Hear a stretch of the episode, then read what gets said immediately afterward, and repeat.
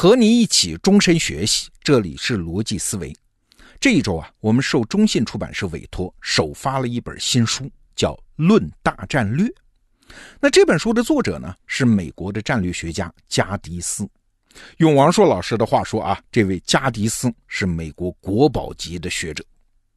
那这本他最新出的《论大战略》，我是拿到手一口气就读完。为啥呢？不仅是因为内容好，他笔法还好。啊，整本书写下来就像是一部电影，大全景、小细节、大故事和大理论切换的行云流水一般。我自己作为一个爱读书的人，很久没有读到过这么有阅读快感的书了。好，我们还是回到这本书的论题本身，《论大战略》。哎，这个词儿听起来好虚啊。但是啊，在加迪斯这本书的语境里面，其实很简单。什么是战略？大到国家，中到公司，小到个人，我们总想采取行动达到目标吧？这是啥？这就是战略嘛，一点儿也不玄乎啊。问题是战略的关键是什么？重点来了啊！加迪斯说，战略的关键在于目标和能力的平衡。目标和能力的平衡，这句话乍听起来好像很简单，但是你一细想啊。这句话其实揭示了一个我们平时很少关注的维度，就是自己这一方能力的变化。你想啊，过去我们谈论战略问题，总是把自己想象成一个棋盘前的棋手嘛，啊，把自己的能力当做是一个不变的量。我在棋盘面前一坐，我假设自己资源不变，能力稳定，在这个基础上去想，我走哪条路才能赢呢？啊，过去我们以为这才叫战略，但是啊，加迪斯提醒了。不对，你虽然是棋手，但你在下棋的过程中，你的能力是不断变化的，你的资源也是不断变化的。最大的战略错误其实不是你的方法有什么问题，而是你的能力、资源和目标不匹配了。但是你没有感觉到，没有做及时的调整，这才是最大的战略风险。呃，举个例子吧，你比如说，四十年前的中国和咱们今天所在的中国相比，GDP 是增加了几百倍啊。那国家的战略目标当然就不一样。今天面对的很多问题，四十年前无法想象嘛。啊，当然四十年前也没有必要想象。这四十年间，中国面对的真正挑战是啥？是每走一步，能力在变，目标也在变。目标一变，需要的能力类型也跟着变。啊，原来强大的地方，也许反而成了软肋；原来的弱点，也许反而成了资源啊。那战略当然也要随之调整。你想嘛，国家也好，公司也好，个人也好，在这一点上是不是都一样的处境？所以啊，真正的战略能力是啥？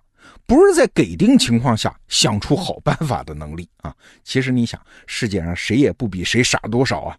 给定情况下，大家能够想出来的办法，其实没那么大差距。真正的战略能力是敏锐地感知到能力和目标之间微妙变化，然后做出调整的那个能力。这就要说到那个著名的比喻了，我们节目里面也多次讲到过啊，就是狐狸和刺猬的比喻。狐狸知道很多事儿，而刺猬知道一件大事儿，这是两种思维方法啊。这两种思维方法其实是各有优缺点。刺猬知道一件大事儿，所以它方向感特别好，知道自己要去哪儿。但是刺猬一根筋呢，不知道变通啊。那反过来呢？狐狸知道很多事儿，所以对环境有敏锐的感知能力。但问题是，狐狸没有梦想啊，一路抖机灵，但是难免迷失目标啊。在我们这个时代啊，最容易受到歌颂的是那些只知道一件大事的刺猬。比如说，很多创业者动不动就说：“我有一个梦想，I have a dream。”这其实就是在说：“我知道那件大事我可是一只刺猬啊，相信我，我会抵达目标的。”但是这没用啊！你怎么抵达目标呢？比如说，美国总统林肯，他的梦想是废除奴隶制啊，在历史上我们就是这么看他的。但是你要回到当时看林肯是怎么干的呀？啊，在实现的过程中，什么政治交易啊、贿赂呀、奉承啊、施压呀，甚至是撒谎，林肯可是一样也没少干啊。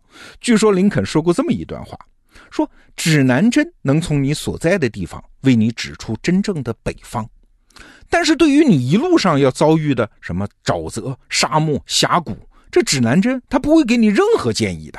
如果你只会闷头向前冲，那必然会陷入泥潭，最终一事无成。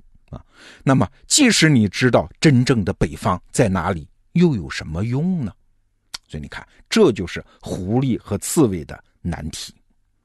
那咋办呢？哎，加迪斯这本书里就横跨了几千年的历史，详细解剖了多个案例，给你看狐狸和刺猬的智慧是怎么融合起来的。换句话说啊，就是对环境的感知力和对目标的方向感是怎么融合起来的。我自己读完了这本书之后，有一个巨大的启发，就是啥？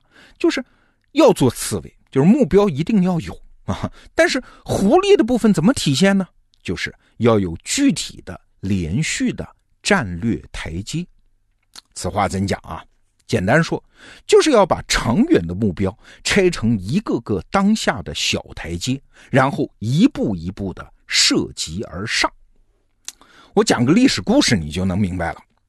话说，北宋神宗的时候，有一个禁军的将领叫宋守约啊，他干嘛的呢？他专门负责皇宫的守卫。当时啊，民间有一个传闻，说这个宋守约有一个怪癖啊，就是听不得蝉鸣。就是知了的叫声，夏天嘛，那个知了的叫声确实也挺烦人的。所以啊，这个将军宋守约就要求手下的士兵，哎，你给我们拿着竹竿子啊，去轰或者撵那个知了。只要我在宫里面听到一声蝉鸣，那对不起，就鞭子大棒伺候啊，我要揍人。那宋神宗就是皇帝啊，听说之后就去找他，哎，说宋将军呐，你这么干也太过分了一点吧。宋守约就说：“我当然知道这很过分，但是您想啊，我是个带兵的人呢，在战场上带兵那很好办，敌人就在那儿，士兵只要听我的号令前进或者后退就行了。可是现在我在干嘛？我在守卫皇宫哎，士兵们那是分散的行动，请问我拿什么约束士兵的纪律，维持他们的战斗力呢？啊，原话是无所信其号令，故欲以补蝉耳。”我没有战场上的那些号令，我只能拿捉知了这个事儿来说事儿啊。蝉鸣这么困难的事儿，我都能让这支部队解决了。那将来如果陛下你让我去守一个小城，我还有听从命令的士兵可以使用嘛？哎，这个目的是这个。皇上一听很高兴啊，说你干的挺好。那明白了这个故事，你就知道了为什么和平时期训练部队就是现在啊。也要走队列、踢正步，要把被子叠得跟豆腐块一样啊！这其实都是宋守约这一招的变种啊。长远的目标是维持军队令行禁止的战斗力，但是你必须把这个长远目标拆成眼下谁都能看得见的非常具体的台阶啊，让所有人都能简单的感知到有明确的标准和清晰的边界啊。就像宋守约那个时候嘛，一听见宫里面有知了叫。士兵就知道，哎呀，自己犯错误了啊，摊上大事了，所以必须时时刻刻保持战时状态。这说的是战略台阶要具体，但是别忘了啊，前面我提到战略台阶这个词儿的时候，我用了两个定语，第一是具体，第二是连续。什么意思呢？就是环境变化了，你那个台阶也要跟着变的。爬山的人那是一步一步接着走的。举个例子。比如秦国商鞅变法的时候，就有一条很奇怪的法律，叫“行弃灰于道者”。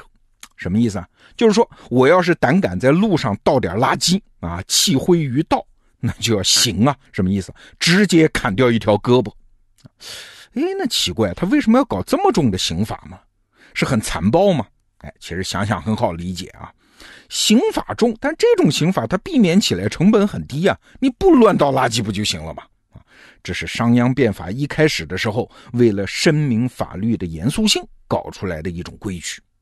那反过来说，人家商鞅不也搞什么洗木立新吗？就是把一根木头让你从南门搬到北门，就给五十斤的赏钱，这是重赏啊。对，在国内搞变法的时候，刚开始他只能用这种重赏重罚才能树立法律的权威啊。所以在这个时候，这是很合适的、很具体的战略台阶。干得不错，但是秦国统一全国之后呢，他还是搞这一套啊，就是没有换台阶。比如说征发民夫，从阳城到渔阳，你想啊，那就是从河南到北京，哎，这是要穿越当时半个中国的，哎，居然他的法律也是不准时到，全部杀掉，哎，最后你知道的，不就是逼反了陈胜吴广吗？这就是能力变了，目标变了，但是没有重新设立战略台阶，这是要出大问题的。哎，这就是我们说的秦国的战略台阶，它没有连续性。所以你看，总结起来就是，好的战略制定者身上他总有两种禀赋：第一，他踩的每个台阶都很实很具体；第二，他换台阶的动作都很快很及时。那今天的最后呢，我还是强烈推荐一下这本好看的书《加迪斯的论大战略》。咱们得到 APP 里已经为你准备了金牌版的电子书，你打开这个音频附属的文稿，或者到首页搜索都能找到它。那如果你实在没时间看这本书啊，那书里的一句话，我特别建议你记住它。这句话是：常识就像氧气一样，越往高处走，它就变得越稀薄。你看说的多好，常识就像氧气一样，越往高处走，它就变得越稀薄。